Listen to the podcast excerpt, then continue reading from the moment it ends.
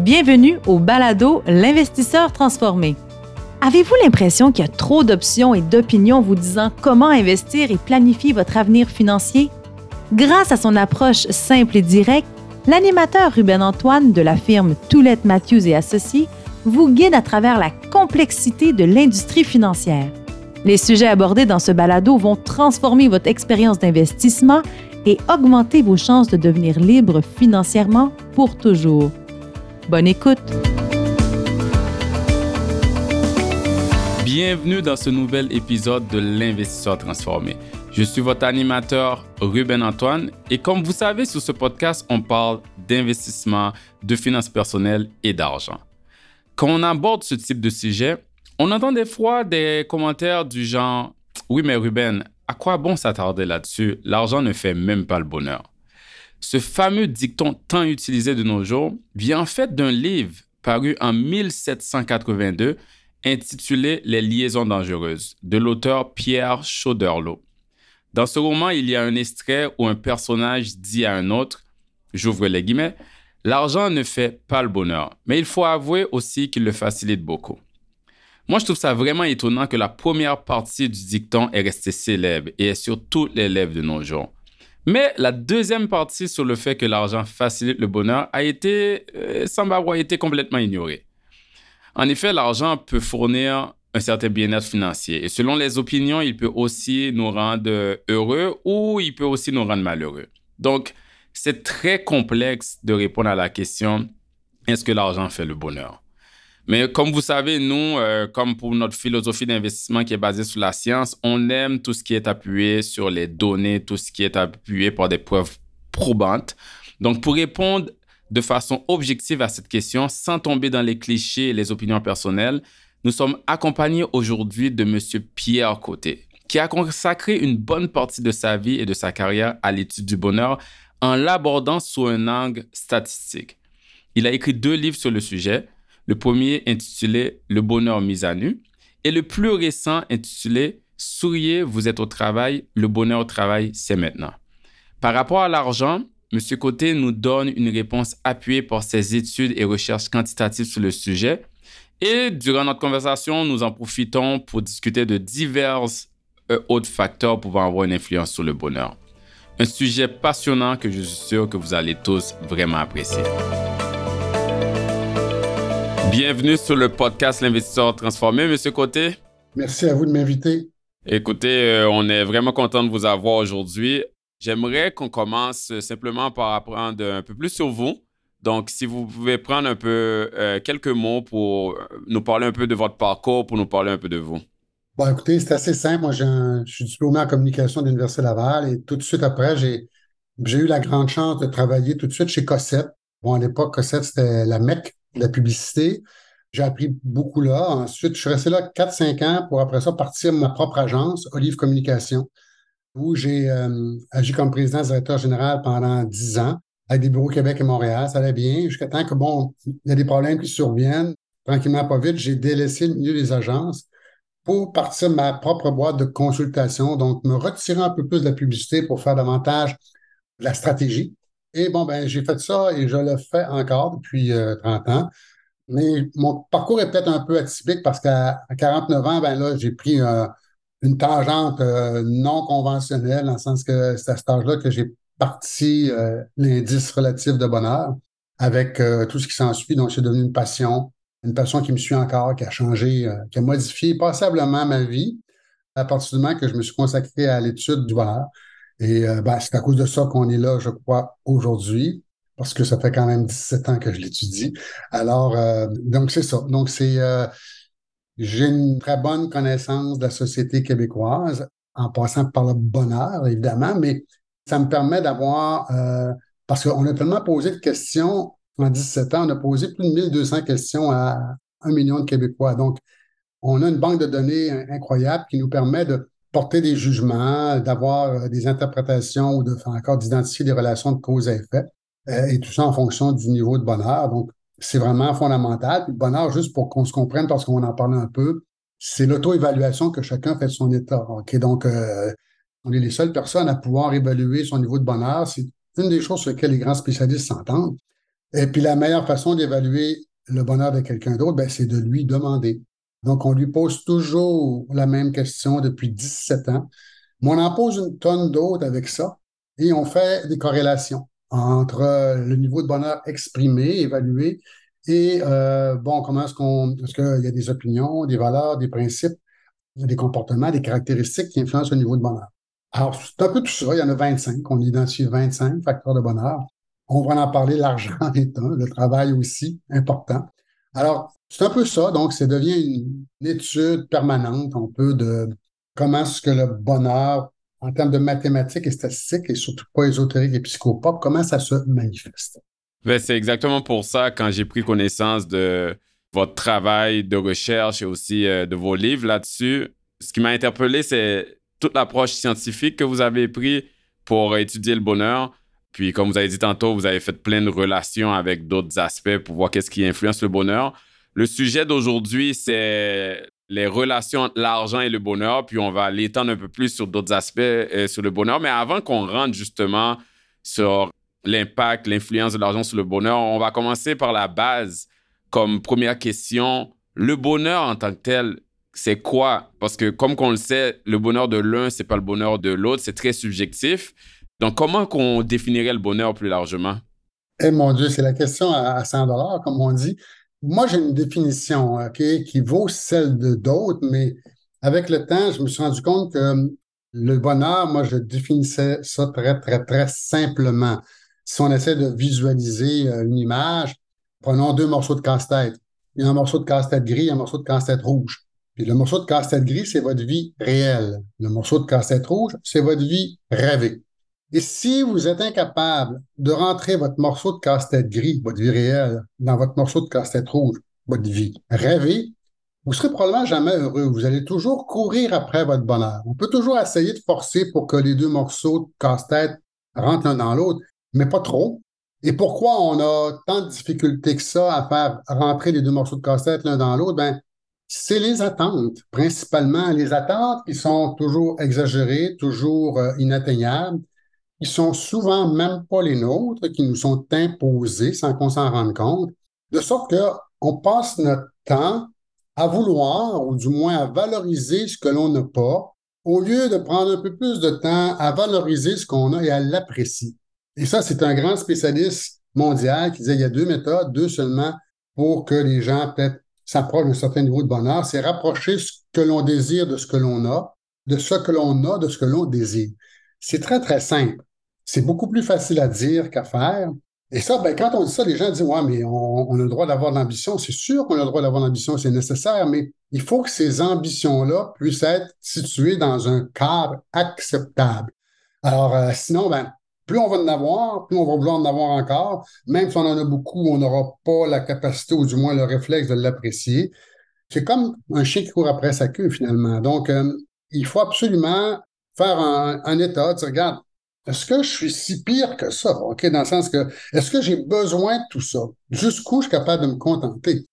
En fait, on appelle ça ce sentiment-là, c'est le premier facteur d'influence de bonheur.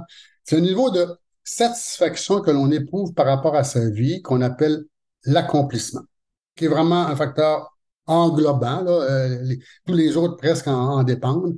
Donc, c'est vraiment fondamental d'être capable d'affirmer que la vie qu'on vit répond beaucoup à la vie dont on rêve.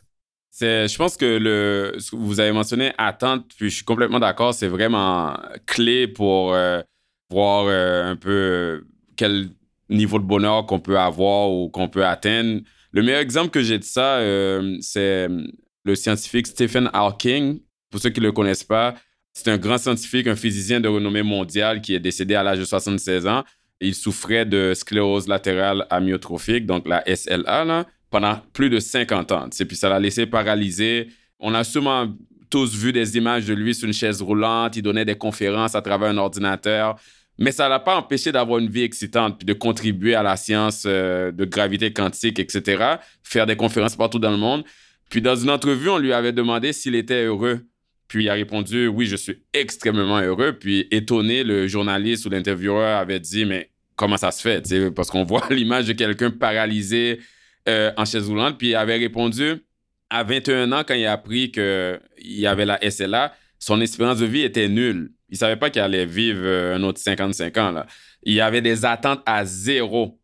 Donc, euh, tout ce qui est arrivé après est un bonus. Donc, quand on a les attentes à zéro, c'est sûr que dans ce cas-là, donc c'est là qu'on voit à quel point quelqu'un comme ça, on pourrait considérer qu'il n'est pas heureux parce qu'il est, handicapé. Mais pour lui, à cause que ses attentes étaient aux bonnes places, il a vécu une vie euh, relativement heureuse.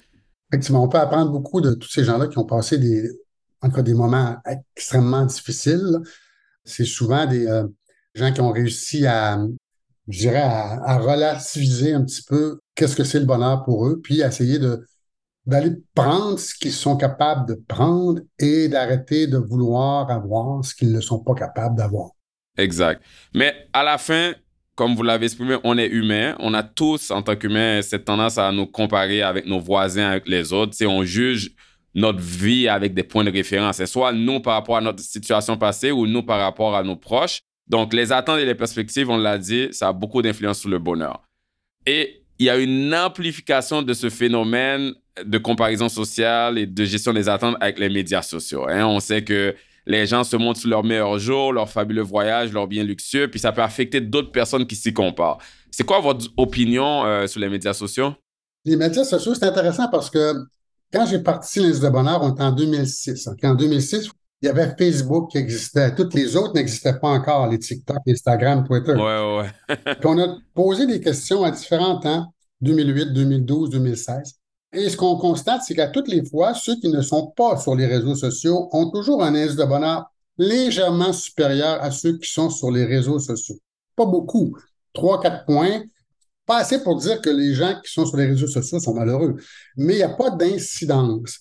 Mais ce qu'on remarque, ce qui est pire, c'est que en poussant les, questions, c'est que ceux qui sentaient de la pression à être actifs sur les réseaux sociaux avaient une chute plus importante de leur niveau de bonheur. Donc, parce que bon, dans certains domaines, dans certains milieux, c'est pas tout d'être sur les réseaux sociaux. Il faut que tu sois actif, il faut que tu sois pas juste un voyeur, le fait d'avoir cette tension-là, cette pression-là, de toujours avoir à communiquer, ça impacte le niveau de bonheur des gens qui se sentent comme ça. Il y en a qui n'ont pas de difficulté, ça se fait tout seul, mais il y en a qui c'est pas comme ça.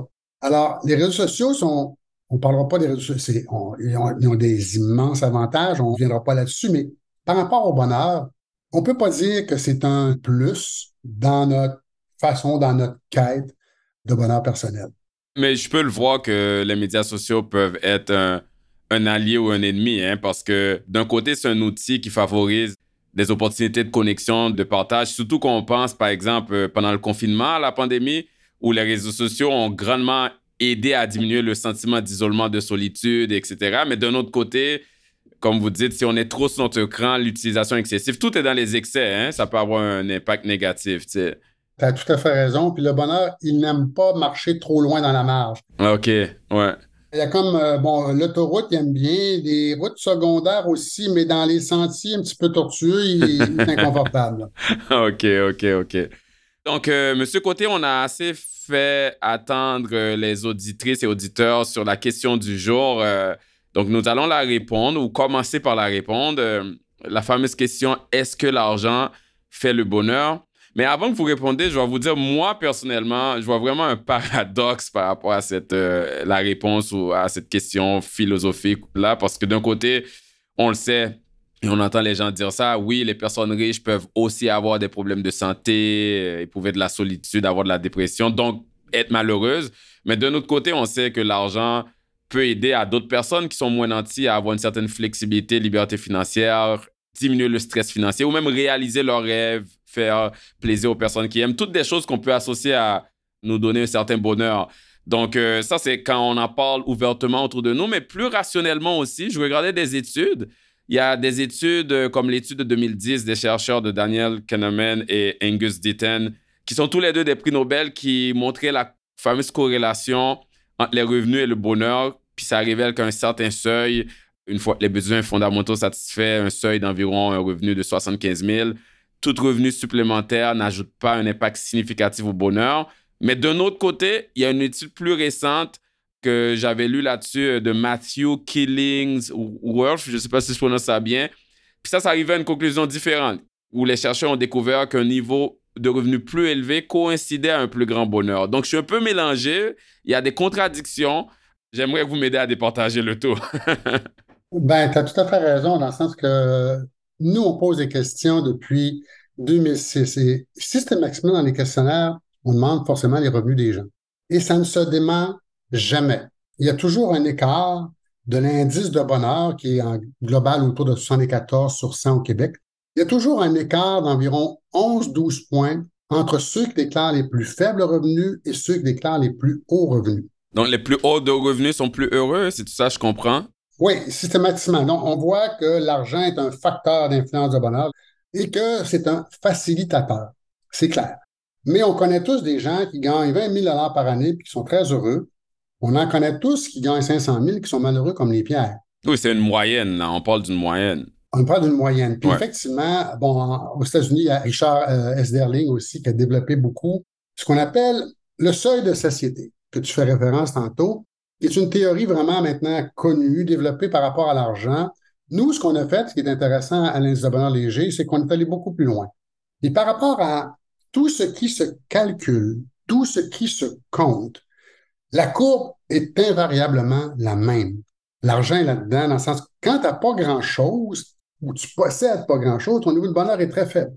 Aussitôt tu commences à acquérir des biens, de l'argent, du matériel, des accessoires, ton niveau de bonheur grimpe assez rapidement jusqu'à temps qu'il atteigne un seuil qu'on appelle le seuil de société, qui n'est pas le même pour personne. C'est pas tellement grave. une fois que ce seuil-là est atteint, c'est beau en ajouter, en mettre par-dessus, le niveau de bonheur ne fluctue à peu près pas. Mais qu'est-ce qu'on constate dans cette courbe-là quand on poursuit ça? Aussitôt qu'on voit des comportements cupides, aussitôt qu'on voit des gens qui accordent beaucoup trop d'importance à tout ce qui s'appelle le matériel, incluant l'argent, chou, leur niveau de bonheur chute. Ça veut dire qu'à quelque part, comme tu as dit tantôt, ils sont un peu déconnectés, ils mettent trop d'emphase sur quelque chose qui est, oui, qui a une importance, mais qui est assez relative dans l'ensemble du problème. Donc, tu as raison, L'argent, pour moi, est un contributeur du bonheur. C'est important. On en a besoin pour vivre. Et quand on en a un peu plus, ça nous ouvre des possibilités que sans ça, on n'aurait pas. Mais encore là, on s'habitue et on ajuste notre train de vie en fonction des revenus que l'on a. C'est sûr que si tu n'as pas beaucoup d'argent, puis tu veux vivre comme quelqu'un qui en gagne, excusez, 200 000, tu vois, des problèmes, on revient encore aux attentes de tantôt, puis le, le fameux casse-tête. Donc, il faut être à quelque part être en mesure d'assumer puis d'accepter un peu notre revenu pour être capable d'ajuster sa vie en fonction de ça. Ça ne veut pas dire de ne pas vouloir en voir davantage, mais à quelque part, savoir que ça va prendre un certain temps ou encore planifier davantage pour qu'on puisse arriver éventuellement à notre seuil de société. Je comprends très bien ce que vous dites, puis euh, ça fait bien du sens parce que si on regarde quelqu'un qui fait un revenu de 50 000 et une autre personne qui fait un revenu de 2 millions, puis on double leur revenu aux deux. Celui qui fait 2 millions fait 4 millions. C'est le fun. Mais si toutes ces besoins sont déjà couverts, est-ce que vraiment il va être vraiment plus heureux? Il va trouver ça le fun, mais tu sais, ça change pas beaucoup sa vie, tandis que celui qui fait 50 qui passe à 100, il peut réduire ses dettes, ça peut avoir un impact plus euh, significatif. Puis les deux, c'est un doublement de revenus. Puis euh, je, comprends parfaitement ça. Mais le seuil n'est pas le même pour personne. Ce seuil de société-là, ben, c'est nous qui le déterminons en fonction de nos besoins, en fonction de d'où on vient, nos attentes encore là. Donc, euh, on vient toujours un peu aux mêmes éléments. Le bonheur, c'est pas si compliqué que ça quand on le regarde de façon un peu plus froide. C'est quand on commence à être trop émotif, des fois, qu'il y a des choses peut-être qui deviennent plus compliquées. Oui, puis des fois, comme vous parlez du fameux l'effet contraire quand ça se met à baisser euh, plus d'argent qui impacte le bonheur négativement, c'est sûr que, puis on, le sait que ça existe, il y a des gens qui ont une quête obsessive d'argent. Ils n'en ont jamais assez. Ils peuvent être multimillionnaires, ils n'en ont jamais assez.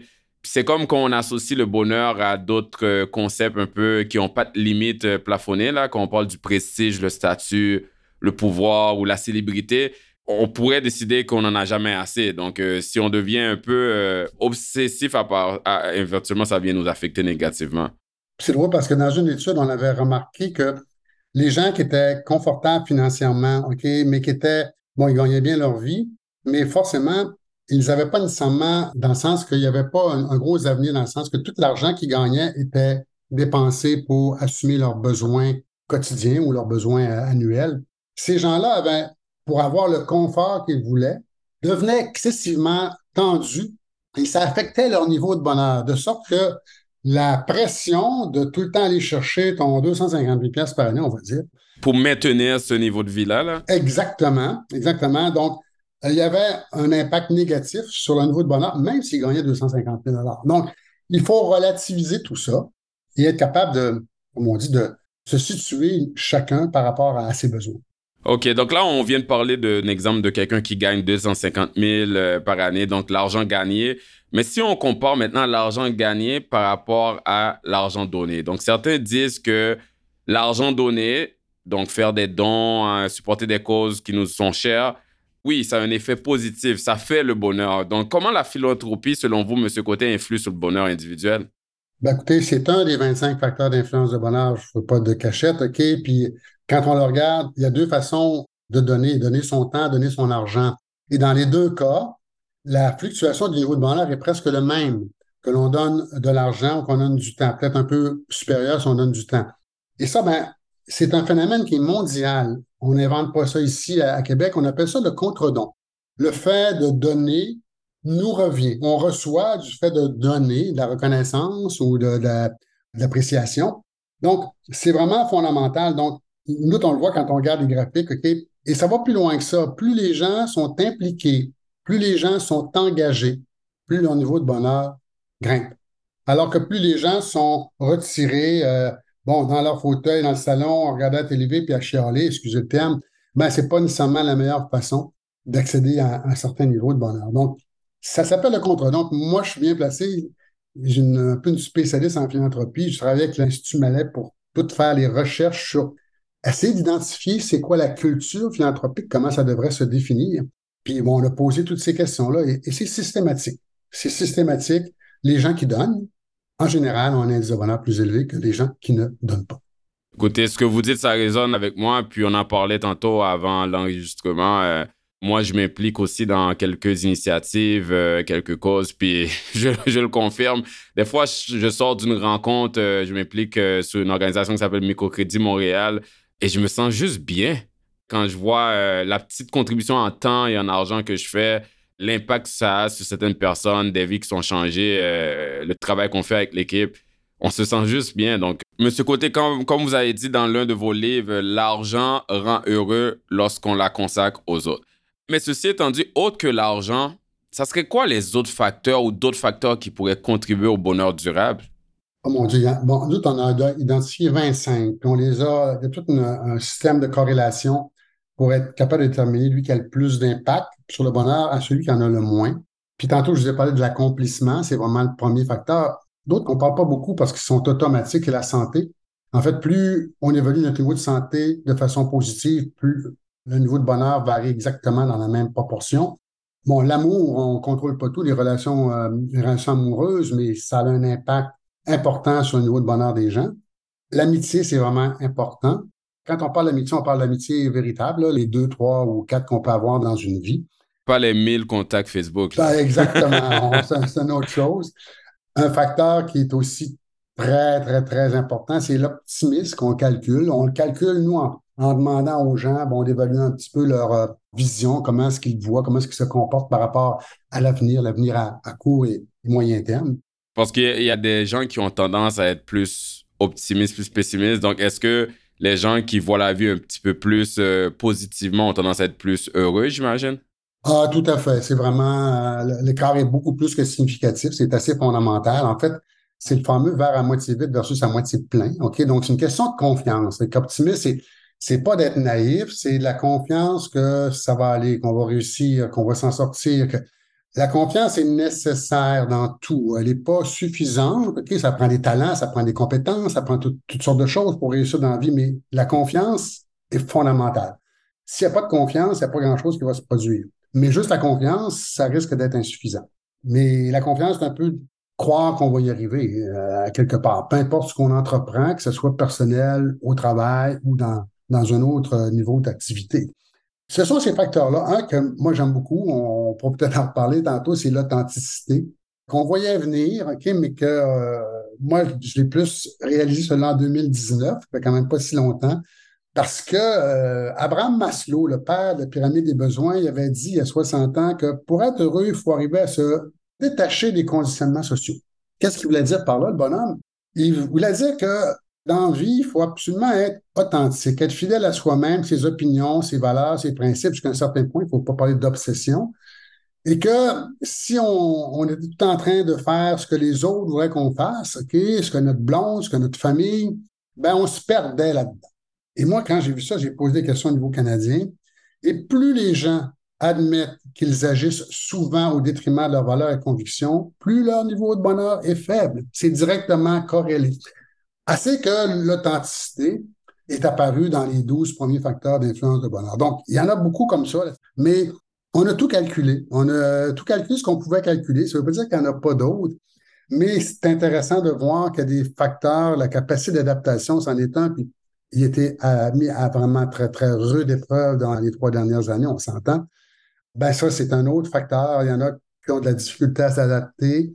Ben, ces gens-là, quand arrive quelque chose d'imprévu, la COVID, c'était... Un défi. Un défi, ben, ils ont beaucoup plus de difficultés à, à trouver leur repère et à, regarder en avant, dans le sens que, bon, ils regardent toujours en arrière en se disant euh, c'était mieux avant. Juste une anecdote comme ça, que c'est une question qu'on pose depuis 17 ans. C'est peut-être ma question préférée. On demande tout le temps aux gens si jamais tu avais le choix dans la vie. Est-ce que tu voudrais vivre dans le passé il y a 50 ans? Est-ce que tu voudrais vivre dans le présent aujourd'hui ou dans le futur il y a 50 ans? Systématiquement, ceux qui disent vouloir vivre dans le passé on indice de bonheur toujours de 10, 11, 12 points plus faible que ceux qui disent vouloir vivre dans le présent. Et ce pourcentage-là au Québec de gens qui veulent vivre dans le passé depuis la pandémie a passé de 21% à 28% ce qui dénote un certain déni ou encore une certaine difficulté de composer avec la société dans laquelle on est actuellement, et ça peut être compréhensible. Mais ce que je leur dis souvent en conférence, c'est que vous n'avez pas le choix, c'est la société qu'on a. OK? On, peut ne pas l'aimer, mais essayons de travailler pour la changer. Il y a plein de petits éléments comme ça qui nous permettent des fois de dire Ah, mon Dieu Seigneur, j'avais pas vu ça comme ça, ou je n'avais pas pensé, ou je le savais, mais je savais pas que ça avait une influence aussi forte sur peut-être mon niveau de bonheur, puis aussi sur le niveau de bonheur des gens qui nous entourent. Le bonheur est viral. Le malheur aussi est viral. Donc, quelqu'un qui est heureux, ça va paraître dans les gens qui l'entourent. Ça tend à émaner, puis des fois, ça peut être contagieux, hein? Tout à fait, mais le malheur aussi. Oui. Comme des fois qu'on a un groupe d'amis ou de proches qui sont toujours un peu pessimistes, des fois, on le sent, on passe du temps avec ces personnes-là, puis on se sent drainé de notre énergie. Tout à fait. C'est drôle parce que les chialeux, qu'on les appelle, nous, on nous demandait une question aux Québécois. C'est quoi le plus grand défaut des Québécois, selon les Québécois? Et le plus grand défaut de loin, loin, loin, c'est qu'on est chialeux. Et notre plus grande qualité, c'est qu'on est chaleureux. On est des chialeux sympathiques. J'aime ça. Des petits chiens qui jappent, mais qui ne mordent pas. OK? c'est peut-être la meilleure définition, mais souvent, si on chiale, c'est parce qu'on, des fois, on n'a peut-être pas l'ouverture qu'on voudrait. On est peut-être un petit peu trop orienté vers en arrière plutôt qu'orienté vers en avant ou vers le présent. Écoutez, c'est un observatoire social incroyable, Indice de bonheur, qui nous permet de vraiment mieux comprendre la société puis d'essayer de, éventuellement, à petite échelle, d'intégrer des informations qui vont peut-être aider des gens à peut-être avoir une meilleure approche. C'est fascinant. Et puis, euh, comme vous avez dit, vous avez 25 points que vous regardez. Moi, j'ai lu votre livre et j'invite les auditrices et auditeurs d'aller lire votre livre euh, Souriez, vous êtes au travail où euh, vous rentrez un peu plus en profondeur dans les résultats de votre étude sur ces 25 aspects-là. Mais justement, il y en a beaucoup. Moi, il y a, vous, vous venez d'en mentionner quelques, puis il y en a quelques qui m'ont interpellé parce que ça vient reconfirmer d'autres lectures que j'ai faites. Vous avez parlé d'authenticité. Il y a un livre qui s'appelle Les cinq regrets de personnes en fait de vie. Je pense que des fois, les gens ont vu des articles par rapport à ça. C'est écrit par une... C'était une infirmière en soins palliatifs. Donc, elle, elle voyait beaucoup de personnes sur leur lit de mort. Elle s'appelle Bronnie Ware. Puis, elle les a demandé, en fait, c'est quoi vos regrets de la vie? Puis, les regrets les plus fréquents des personnes proches de la mort, le premier, en fait, c'était j'aurais aimé avoir le courage, avoir eu le courage de vivre la vie que je voulais vraiment, tu sais, d'être fidèle avec moi-même, d'être authentique. Donc, euh, ça montre à quel point ce que vous avez dit par rapport à l'authenticité, c'est clé. Tu sais, des fois, on vit, on vit la vie de quelqu'un d'autre. Puis, d'autres exemples, là, des fois, les gens ont dit j'aurais aimé travailler moins dur. Souvent, ça, c'est lié avec, donc, passer plus de temps avec les gens que j'aime. Donc, le côté relationnel que vous avez dit tantôt, c'est clé. j'aurais aimé avoir le courage d'exprimer mes sentiments. Souvent, ça, c'est lié avec soit être authentique par rapport à soi-même ou les relations avec les gens qu'on a autour de nous. Donc, c'est. Puis le cinquième plus élevé, c'est j'aurais aimé avoir gardé contact avec des amis. Donc, même avec ça, on voit que c'est très authenticité, relation, les sociaux, puis ça, ça a un grand impact sur le bonheur. Donc, ça vient juste confirmer tout ce que vous avez dit tantôt. Euh. Ben, Ruben, le bonheur est relationnel, presque essentiellement relationnel.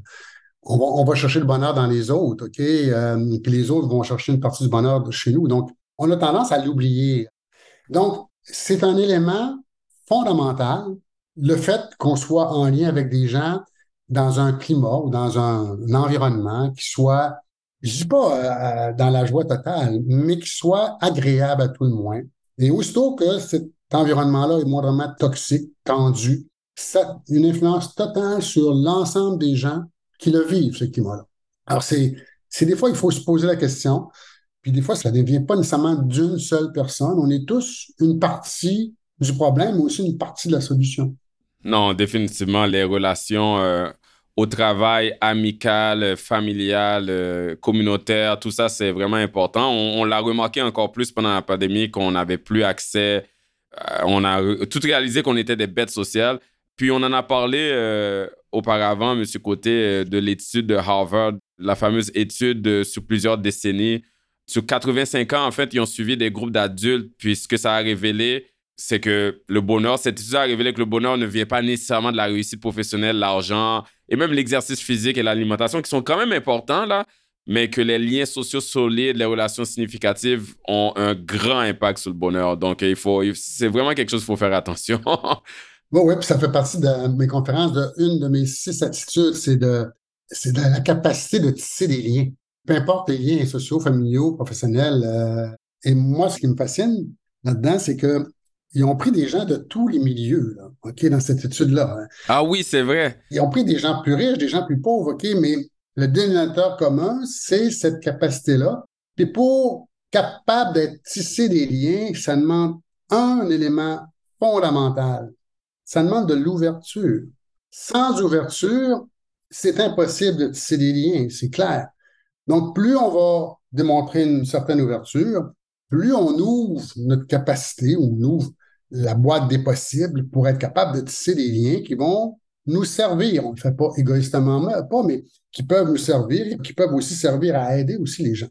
Donc, c'est un échange. Le bonheur, c'est un échange entre les gens qui se côtoient. Et euh, à chacun de nous de faire en sorte que ces échanges-là soient faits dans un climat agréable. Exact. Quand on parle justement, euh, Monsieur Côté, de côtoyer des gens et de climat agréable, la grande majorité du temps, ça va arriver au travail. Hein. On passe une grande partie de notre vie au travail. Et quand on pense argent aussi, parce que le sujet du podcast c'est argent et bonheur, le travail, c'est là qu'on va tirer la grande majorité de nos revenus, c'est à travers notre travail. Et sur une vie, on va passer 75 000 heures ou, plus dans un travail. Donc, euh, c'est important, c'est significatif. À quel point aimer son travail a une influence sur notre bonheur? C'est fondamental. Moi, je prends des chiffres globaux. Ça peut varier d'une personne à une autre, mais pour nous, on le positionne en quatrième. Le quatrième facteur d'influence de bonheur sur les 25. Donc, il est important. Pourquoi? Parce que quand on pose la question aux gens s'ils sont satisfaits de leur travail, il y a un écart de 29 points de l'indice de bonheur. Bon, 29 points, là, pour ceux-là qui ne sont pas habitués, c'est plus un écart, c'est un fossé. Oui. 29 points d'écart entre ceux qui se disent très satisfaits de leur travail et ceux qui se disent insatisfaits de leur travail. Ça, c'est l'écart au niveau du bonheur personnel. Donc, si tu n'es pas heureux au travail, si tu n'es pas satisfait de ton travail, ça risque d'affecter ton niveau de bonheur personnel, qui risque d'affecter ton niveau de bonheur de groupe, du moins la famille, euh, les proches, parce que c'est quelque chose qui va te suivre. C'est sûr que il y en a pour qui le travail a une moins grande importance pour toutes sortes de raisons. Il y en a d'autres pour qui il est encore plus important que le quatrième facteur. Donc, c'est pour ça qu'on a créé un, indice qui s'appelle l'indice de bonheur au travail, vraiment très spécifique à cet élément-là, parce que les entreprises voulaient en entendre parler et on a développé 10 facteurs très spécifiques au bonheur au travail pour être capable d'aider les organisations à mieux comprendre, à mieux évaluer qu'est-ce qui se passe chez eux, puis apporter des solutions pour être capable de faire en sorte que l'ambiance, l'environnement général soit plus agréable. Mais dans la réalité, on sait, puis on, on, connaît beaucoup de personnes, différentes personnes tombent dans différents groupes ou patterns. Certains visent un, un emploi très rémunérateur, même s'ils n'aiment pas parce qu'ils visent la liberté financière puis ne plus avoir travaillé le plus vite possible. D'autres n'aiment pas leur travail, mais ils veulent pas changer parce qu'ils sont confortables. Des fois, on a des avantages sociaux généreux, des fonds de pension, mais on n'aime pas les tâches. Puis il y en a d'autres de l'autre côté qui sont très passionnés par leur travail, mais peut-être c'est pas rémunérateur assez. Donc, du côté personnel, il y a du stress financier ou quoi que ce soit. À la fin, qu'importe quel groupe qu'on se retrouve ou entre ces groupes-là, si on veut améliorer notre bonheur au travail, c'est quoi qui fait qu'on peut être heureux au travail? C'est quoi qu'on doit viser? Tu as tout à fait raison. Il y a des gens qui n'ont pas la même relation avec le travail, OK? Mais euh, globalement, les deux grands facteurs qui ont vraiment le plus d'impact sur le niveau de bonheur au travail sont vraiment à part. Et si tu es vraiment dans une classe à part, ben, c'est le climat et la réalisation de soi. En fait, le premier facteur d'influence de bonheur au travail, c'est le même que dans la vie en général. On veut s'accomplir. Bon, l'accomplissement, c'est pas le même pour toi que pour un autre, OK? Chacun trouve son accomplissement à quelque part, mais il faut que tu puisses avoir cette dimension-là dans ton travail, t'accomplir, puis que le climat soit agréable. Une fois que ces deux facteurs-là sont passés, ben là, on arrive aux facteurs qui sont encore très influents, mais de façon peut-être un peu moins forte. C'est l'intégrité. L'intégrité, on ne l'avait pas dans notre radar il y a encore euh, deux, trois ans. L'intégrité, c'est tes valeurs. Est-ce qu'il y a une concordance entre les valeurs de l'employé et les valeurs de l'employeur, les valeurs humaines ou même les valeurs sociales ou même les valeurs diplomatiques ou du moins politiques, même environnementales? Euh, imaginez une femme qui est très libérée, se retrouve dans un environnement très machiste, ça ne marchera pas. Il faut absolument qu'il y ait une concordance jusqu'à un certain niveau des valeurs. Dans les autres facteurs, parce qu'il y en a dix, mais l'autre qui est vraiment fondamental, les deux autres, en fait, et qui jouent exactement dans la même proportion, c'est la reconnaissance, on en a parlé tantôt, puis le sentiment d'appartenance. La reconnaissance, c'est l'élément de loin, systématiquement, le plus faiblement évalué par l'ensemble des travailleurs au Québec. Et pourtant, pour moi, je dis tout le temps dans la conférence, je dis pourtant, c'est le facteur qui demanderait le plus faible investissement par rapport au meilleur rendement. Bon, je parle discours financier, là.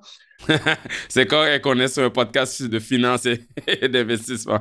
Parce que euh, c'est tous des petits gestes simples, OK? Puis, aussitôt que la reconnaissance baisse, l'appartenance baisse. Et si la reconnaissance monte, la reconnaissance, l'appartenance monte. En fait, ce que ça dit, si je ne suis pas reconnu, pourquoi moi, je te donnerais mon appartenance? Donc, c'est humain.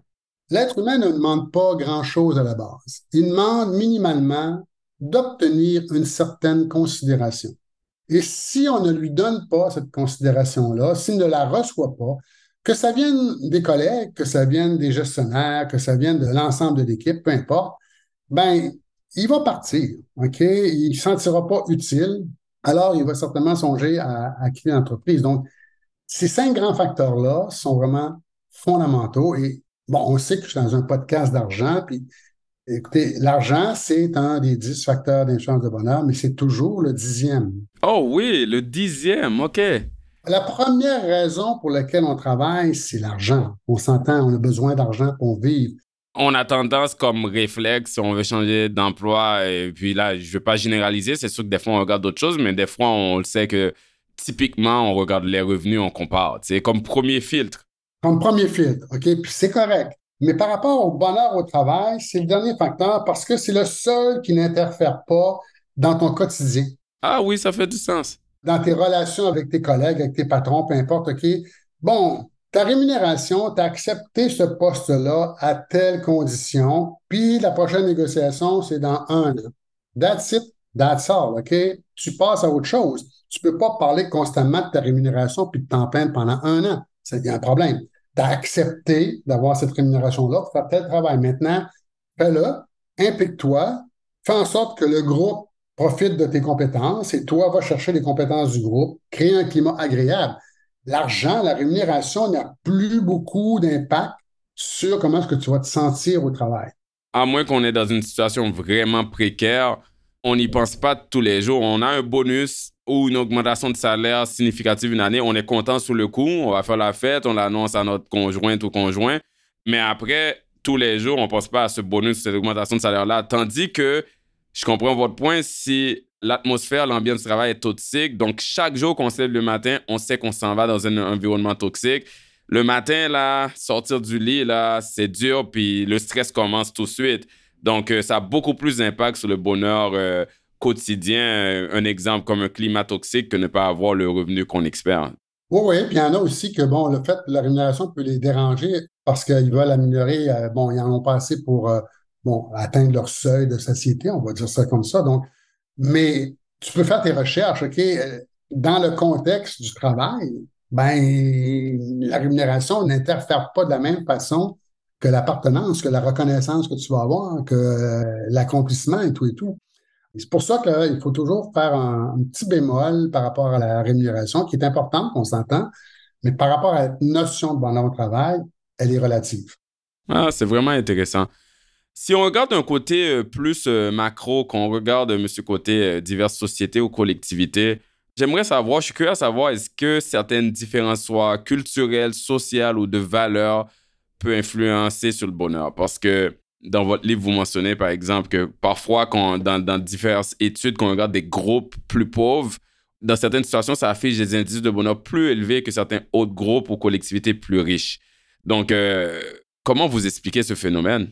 Mon Dieu, c'est intéressant parce que quand j'ai lancé l'indice de bonheur en 2006, j'ai lancé ça avec un méga sondage pan-canadien parce que, bon, je voulais que les médias s'intéressent à ça. Donc, il y avait un palmarès qui allait nous situer l'indice de bonheur canadien avec un palmarès par province. Donc, des gagnants et des perdants, les médias aiment ça. On a réalisé pour la première fois que l'indice de bonheur au Québec était exactement dans la moyenne canadienne. Ah, bah ça, c'est une bonne nouvelle. c'est une bonne nouvelle. Mais quelles étaient les provinces où le niveau de bonheur était le plus élevé? En premier, Terre-Neuve. Deuxième, Nouveau-Brunswick. Troisième, Nouvelle-Écosse. Les trois provinces les plus pauvres était en tête du palmarès des provinces. Et on a refait ce test-là à trois reprises avec les mêmes résultats.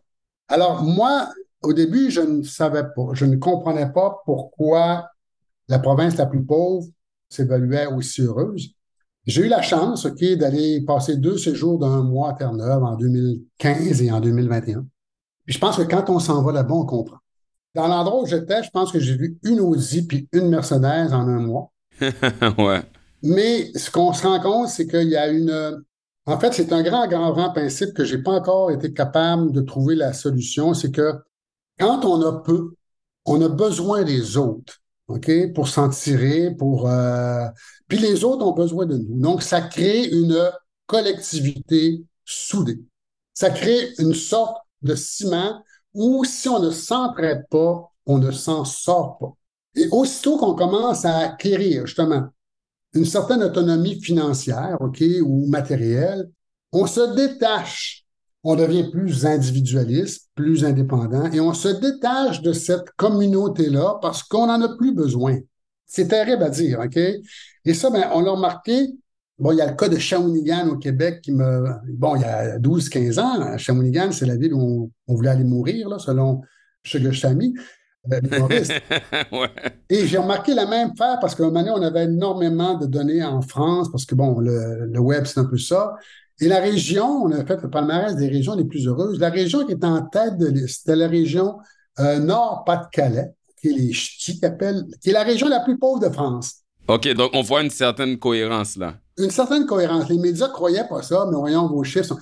Puis là, ben, on se rend compte que c'est pas automatique. On, souvent, on voit des villes plus pauvres qui ont des abonnés plus faibles, mais dans des endroits où il y a une communauté forte, où il y a de la mobilisation pour être capable de vraiment communiquer puis s'entraider, ben, le niveau de bonheur peut être plus élevé que dans une communauté qui est plus riche.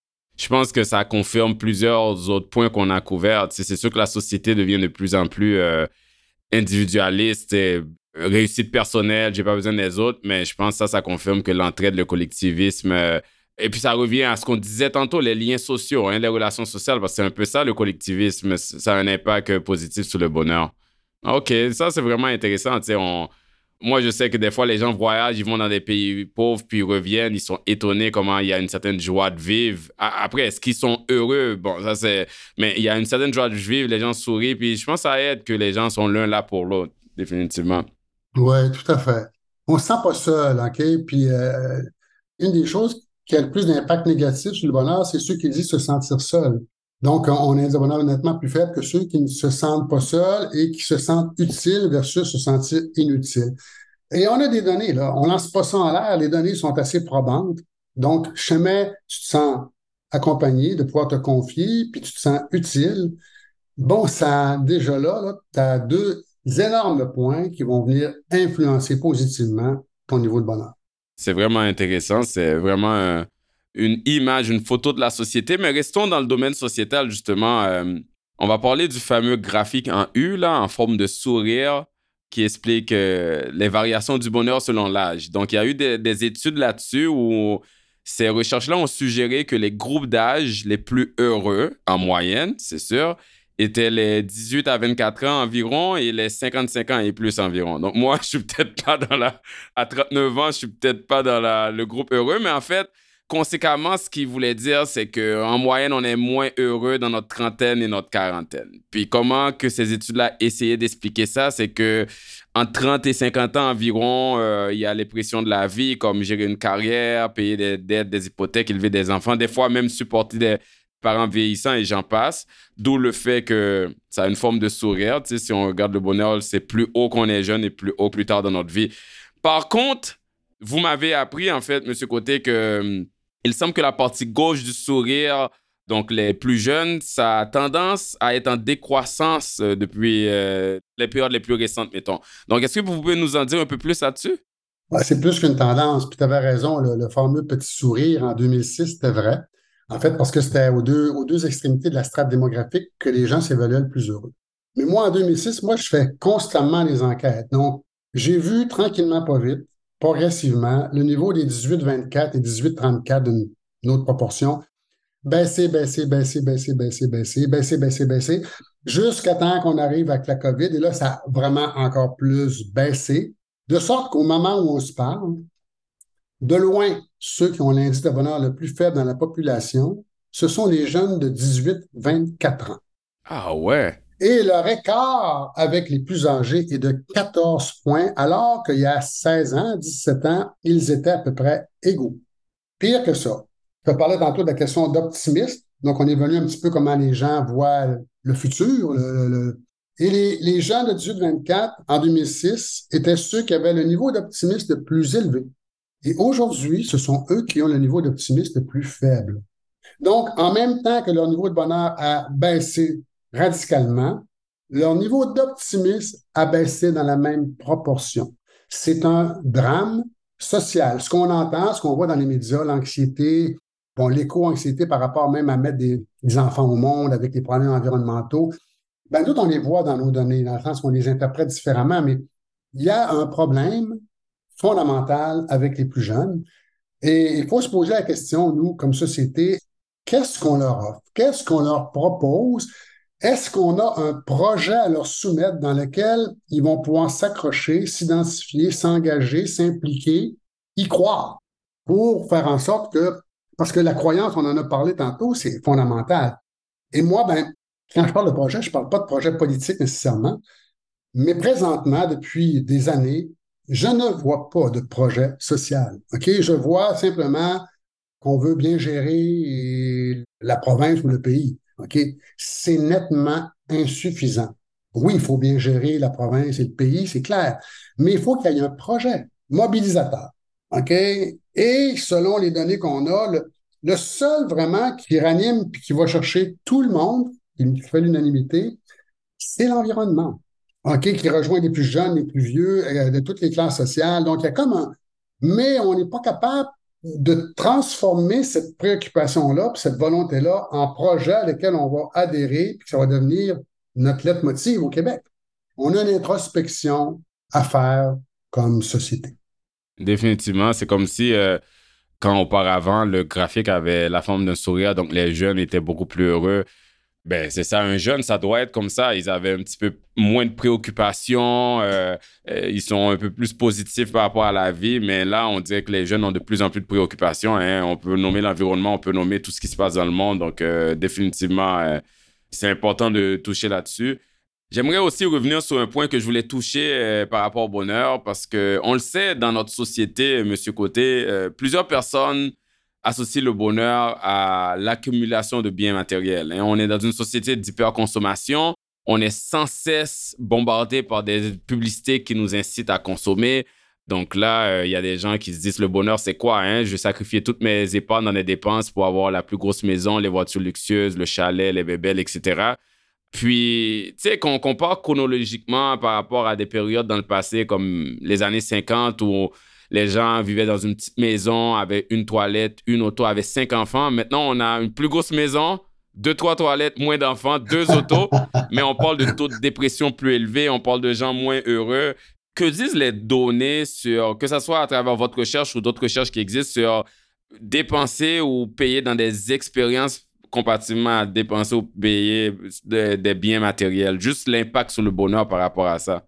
Ben écoutez, d'abord, moi, je suis un spécialiste du marketing à la base et de communication. Donc, le terme, euh, c'est un peu le cirque du soleil à tous ses débuts qui a vraiment inventé le mot expérientiel. Ouais, le marketing expérientiel. Ma, ma conjointe est en marketing, puis je me souviens, elle, me disait tout le temps le, marketing expérientiel. Ouais. Donc, maintenant, de plus en plus, on, on, veut que les gens vivent une expérience, OK? Et ça a beaucoup plus de valeur que quelque chose qui est un peu plus euh, dans lequel tu retiens pas rien. Tu, veux sortir un peu, ça crée de. C'est un build-up, cette affaire-là, qui fait en sorte que maintenant, bon, ben, c'est compliqué de créer de l'expérience, OK? Mais par rapport, si on vient au niveau plus humain, ben, c'est pareil. L'expérientiel, c'est le contact que tu développes avec tes gens, avec tes proches. Tu sais, on le sait, là, il y a beaucoup de personnes. Euh, ce qui est important pour eux, euh, c'est d'avoir euh, le, dernier iPhone chaque année quand ça change. Euh, encore une fois, avoir le nouveau, le, quelque chose de plus. Parce qu'on a comme l'impression, j'imagine, que tout ce qu'on achète, ça a l'air durable. On achète une auto, on le garde pendant quelques années, notre maison pendant quelques années. Tandis que prendre le temps d'écouter quelqu'un, aller au resto, ça se fait un moment. Mais quand on revient plusieurs années plus tard, même si ça, ça a l'air momentané, alors que ce qu'on achète dure, on réalise que c'est rare qu'on va dire Hey, euh, l'iPhone j'avais euh, il y a 10 ans, ah, ça me rendait heureux, tu sais.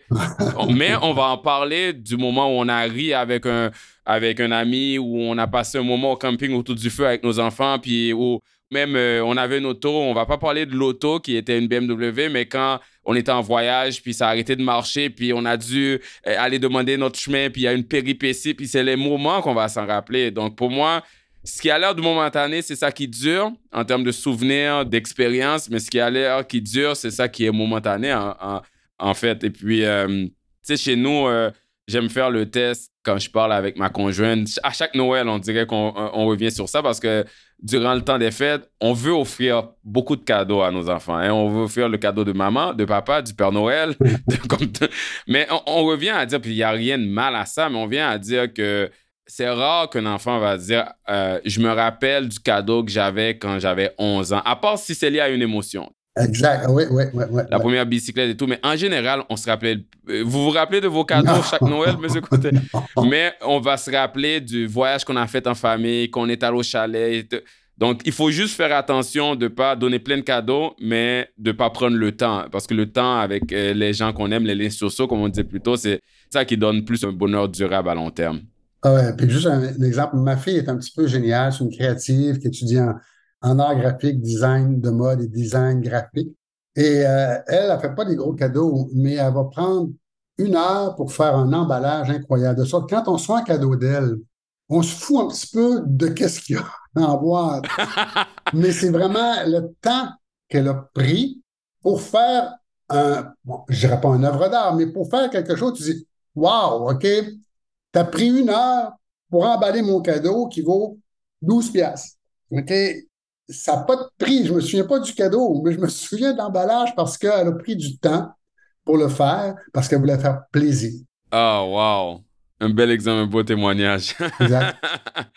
mais écoutez, euh, M. Côté, on, on, a dérivé un peu sur plusieurs aspects du bonheur que je pense qu'ils sont très intéressants. C'est un sujet tellement... Euh, fascinant. Euh, puis je comprends pourquoi vous avez dirigé une partie de votre vie et votre carrière à l'étude du bonheur. Avant qu'on conclue, euh, moi j'ai appris beaucoup de choses dans notre conversation. J'ai ramené ça à la question de l'argent. Est-ce que l'argent fait le bonheur? Moi, c'est un peu euh, ma philosophie par rapport à ça. Puis je pense que vous l'avez confirmé que l'argent, c'est pas une unité du bonheur. Ceci étant dit, l'argent, c'est indispensable à nos vies.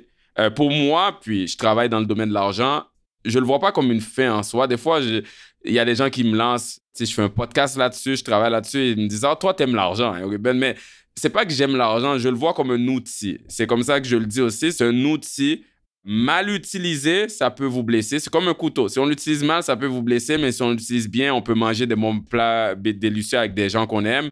Donc, mal utilisé, comme vous avez dit plus tôt, pour mettre un peu un sommaire, si on l'utilise pour acheter des biens matériels, pour impressionner le voisin, pour maximiser les profits euh, au détriment de notre santé, nos valeurs, euh, nos liens sociaux, ben, ça peut rendre malheureux. Euh, bien utilisé, ça peut contribuer à réduire le stress financier, offrir une certaine flexibilité de temps, de liberté et de supporter les causes qu'on aime. Donc, pour moi, l'argent n'est pas négatif en soi, mais son utilisation peut l'être. Ah, tout à fait. Mais l'argent, puis dans tout ce que j'ai dit, j'espère que je ne dis pas que l'argent est négatif du tout, du tout. On en a besoin comme tu dis, c'est un piège. Ça peut facilement et rapidement devenir un piège. Exactement. C'est ça qu'il faut faire attention. Ce qui rend heureux avec l'argent, c'est avec qui qu'on le partage, qui qu'on fait plaisir, les causes qu'on supporte, les voyages, les expériences, comme qu'on disait tantôt. Donc, euh, je dis ça un peu pour euh, mettre un, sommet autour de est-ce que l'argent fait le bonheur? Puis après, la réponse à ça est personnelle pour chaque personne. Mais là, avant qu'on se laisse, la question la plus importante, si on met l'argent de côté, monsieur Côté, on va plus général il faut je vous demande comme question finale, d'après vos recherches, donc c'est quoi la clé du bonheur? En résumé, là, si vous pouvez nous donner quelques points à retenir pour finir, si on cherche à mener une vie plus heureuse, ça serait quoi? En fait, il y en a quatre clés. OK? Puis il y en a une que j'ai déjà donnée, c'est d'être authentique. OK? Avec euh, l'exemple d'Abraham Maslow, plus on agit contre ses ajustements, puis ses valeurs personnelles, plus notre bonheur est faible. Ça, c'est une première clé d'être authentique. La deuxième, c'est vraiment le carburant du bonheur, c'est avoir des passions. Je parle pas de passion amoureuse du tout. C'est, ça peut être la philatélie, le vélo, l'histoire. C'est pas grave. Mais si vous avez une passion, entretenez-la. Elle est précieuse. À toutes les fois qu'on demande cette question-là, il y a toujours un écart de 15, 16, 17 points de l'indice de ceux qui vivent une passion versus ceux qui ne la vivent pas. Et si vous n'avez pas cherché, cherchez à quelque part dans les, sur euh, les étagères un peu empoussiérées de votre cerveau, il y en a certainement qui dorment, mais que vous les sortez pas parce que vous avez peur, parce que vous manquez un peu de courage, parce que vivre une passion, ça veut forcément dire qu'il va falloir se dire oui un peu plus souvent, puis dire non à des gens à qui on disait oui. OK, il va falloir se donner un peu de temps pour la vivre, cette passion-là, mais ça va vous rapporter, c'est clair. C'est pas un geste totalement égoïste, mais on demeure la personne la plus importante de notre vie.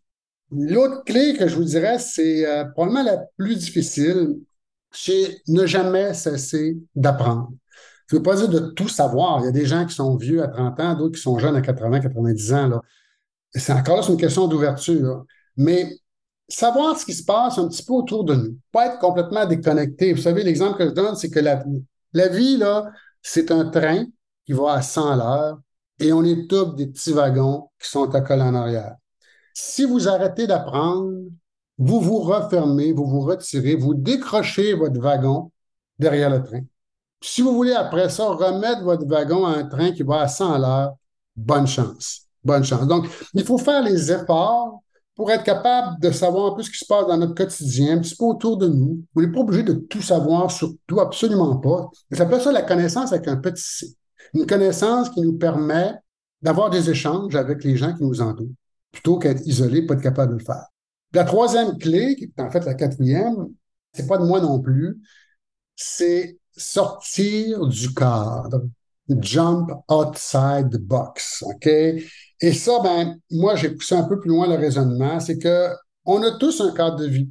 Il n'y en a pas un qui est la même grosseur et ça n'a aucune importance. Le problème qu'on a avec notre cadre de vie, c'est qu'avec le temps et le confort, ben, on se ratatine et on n'exploite plus ce cadre-là avec tous les potentiels qu'il nous donne. Moi, je vous dis, cassez-le, brisez-le, mettez-vous en danger, pas en danger de mort, pas en danger physique, mais faites de temps à autre des choses que vous ne faites jamais. Mettez-vous dans un contexte qui n'est pas familier. Enlevez vos pantoufles et mettez d'autres chaussures. Allez voir ailleurs pendant quelques instants qu'est-ce qui se passe? Vous allez apprendre sur les autres, vous allez apprendre sur vous également. Vous savez, il y en a que le cadre est immense. Pour sortir de ce cadre-là, il va falloir qu'il faire un prêt de trois mois en Népal. Il y en a d'autres pour qui le cadre est beaucoup plus petit et que ça va être quelque chose de beaucoup plus simple. Il ne faut pas juste faire ça tous les jours non plus. Des fois, c'est juste essayer euh, quelque chose de nouveau, un instrument de musique. Un instrument de musique. C'est personnel, ouais. ouais. Aller dans un restaurant que, bon, ça fait euh, trois ans que tu vas au même restaurant, essaye-en un autre, juste pour voir. OK, bon. Euh, oui. C'est des choses très, très simples, mais à quelque part, il faut sortir un peu de notre petit confort. Puis ce que ça permet, ben, quand on, on revient dans notre cadre, qu'on soit parti dix minutes ou dix mois, on le voit différemment. On le perçoit différemment et on a peut-être tendance à réexploiter l'ensemble du potentiel qu'il nous offre. C'est des choses qui sont toutes accessibles, mais dans tous les cas, ça demande un effort. Il n'y a rien qui arrive seul, c'est clair. Donc, il faut faire des efforts, il faut aller vers, plutôt qu'attendre que ça vienne vers nous. Il faut vraiment inverser la tendance. Donc, il faut se faire violence un peu, c'est clair. Ça, il faut sortir de sa zone de confort. Donc, quelques points pour mener une vie plus heureuse authenticité, passion, ne jamais cesser d'apprendre et sortir du cadre, sortir de sa zone de confort. Merci beaucoup, Monsieur Comté, de nous avoir éclairé sur ce monde euh, formidable de la recherche sur le bonheur. Merci. Euh, moi, moi, j'ai aimé, adoré notre discussion. Avant qu'on se quitte, si les auditrices et auditeurs veulent apprendre plus sur vous, je sais que vous avez mentionné que vous faites euh, des conférences. Euh, j'ai aussi mentionné en introduction euh, que vous êtes auteur de plusieurs livres, en fait. Mais s'ils veulent apprendre plus sur vous, où est-ce qu'ils peuvent trouver ces informations-là? Mon Dieu, ben, il y a un site, le site de Sourier êtes au travail, qui est le dernier livre qui a paru l'année dernière. Il y a des coordonnées pour communiquer avec moi, que ce soit pour le livre, les conférences ou des formations ou des euh, peu importe le besoin. Alors, euh, souriervousetautravail.com, c'est assez simple. Puis bon, ben, on me trouve assez bien sur LinkedIn aussi. C'est bien noté. Je recommande vivement aux auditeurs et aux auditrices d'aller lire le dernier livre de M. Côté, le plus récent, Souriez, vous êtes au travail, et aussi de le recommander à leur employeur. Je pense qu'on peut tous, en tant que société, bénéficier de plusieurs euh, recommandations, observations de ce livre-là, qui était excellent. Monsieur Côté, ce fut un véritable plaisir de vous avoir sur le podcast aujourd'hui. Merci, Ruben. Tu as fait une job remarquable. Tu as pris le temps de lire, de, de t'informer. Euh, bravo. Ah ben merci à vous, merci à vous. C'était un privilège de vous avoir et votre expertise sur ce sujet tellement intéressant sur le podcast. Et je vous dis merci encore et à la prochaine. Merci. Vous venez d'écouter L'investisseur transformé, animé par Ruben Antoine. Veuillez visiter le site web tma-invest.com pour vous abonner au balado, demander une copie gratuite du livre L'investisseur transformé et pour en savoir plus sur la façon dont notre firme aide les investisseurs à atteindre leurs objectifs financiers. Merci. Les investissements et stratégies financières doivent être évalués en fonction de vos objectifs personnels. Les auditeurs doivent alors effectuer leurs propres recherches et consulter un conseiller dans le domaine avant de prendre des décisions sur leur placement et finances personnelles avec les informations fournies dans ce balado.